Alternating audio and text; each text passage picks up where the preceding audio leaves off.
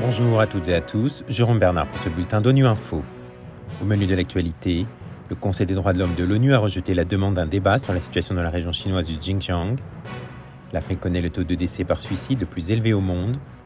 Et en Gambie, un sirop contre la toux et le rhume pourrait avoir causé la mort de 66 enfants.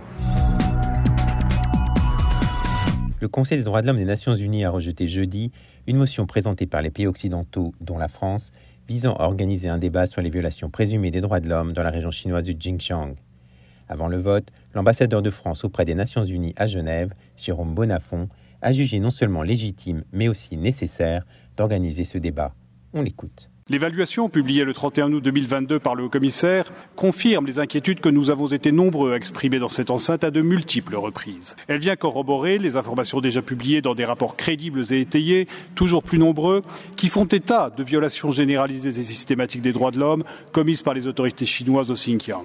On pense notamment au rapport publié par la commission d'experts pour l'application des conventions et recommandations de l'Organisation internationale du travail en février 2022, mentionnant l'existence, je cite, de centres rééducation politique basée sur des détentions administratives. Cette évaluation du commissariat fait pour sa part état de violations généralisées et systématiques des droits de l'homme, dont certaines pourraient être constitutives de crimes contre l'humanité. Il est donc non seulement légitime, mais aussi nécessaire, au vu du mandat donné par la résolution 60-251 de l'Assemblée générale, que ce Conseil examine ces violations. Monsieur le Président, chers collègues, que propose ce projet sur lequel nous votons aujourd'hui? Simplement d'organiser un débat sur la situation des droits de l'homme au Xinjiang de sa 52 deuxième session en mars prochain. Il a pour objet, en somme, de discuter, de débattre, d'échanger sur un sujet qui frappe l'opinion publique et sur lequel de nombreuses organisations de la société civile nous alertent depuis des années. L'Afrique connaît le taux de décès par suicide le plus élevé au monde, révèle l'Organisation mondiale de la santé. L'OMS a lancé une campagne de sensibilisation et d'incitation à la prévention visant à atteindre plus de 10 millions de personnes dans la région via les réseaux sociaux. Philippe Coste nous en dit plus. En Afrique, 11 personnes sur 100 000 se donnent la mort, alors que la moyenne mondiale est de 9 cas pour 100 000. Ce continent compte 6 des 10 pays les plus touchés au monde par la fréquence des suicides, et faute de suivi et de surveillance, une tentative sur 20 aboutit à un décès. Le suicide est un problème majeur de santé publique, et chaque suicide est une tragédie, a déclaré la docteure Machidiso Moeti, directrice régionale de l'OMS pour l'Afrique. Malheureusement, sa prévention est rarement une priorité dans les programmes de santé nationaux.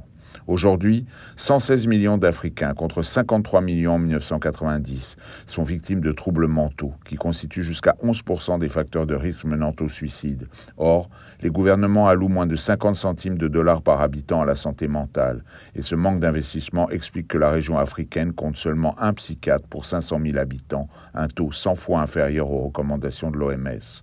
Pour répondre à cette carence de politique sanitaire, les ministres africains de la Santé ont approuvé au mois d'août des objectifs pour 2030, date à laquelle tous les pays devront s'être dotés de législation spécifique et 80% d'entre eux devront avoir affecté un budget au service de santé mentale. L'Organisation mondiale de la santé a lancé une alerte en Gambie alors qu'un sirop contre la toux et le rhume pourrait avoir causé la mort de 66 enfants. Selon l'OMS, quatre produits hors normes ont été identifiés. Le directeur de l'OMS, Dr Tedros, appelle tous les pays à être vigilants. On l'écoute.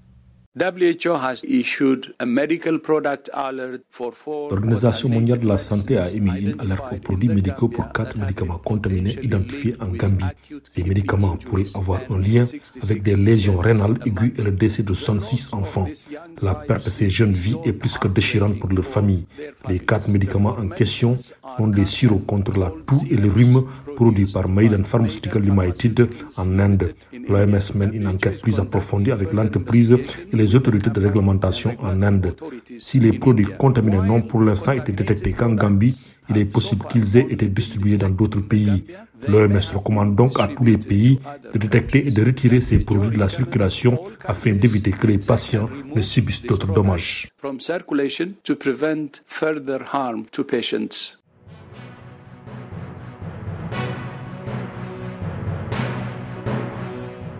Voilà, fin de ce bulletin de Nu Info. Vous pouvez nous retrouver sur Internet et sur nos comptes médias sociaux, Twitter et Facebook. Merci de votre fidélité. À demain, même heure, même fréquence.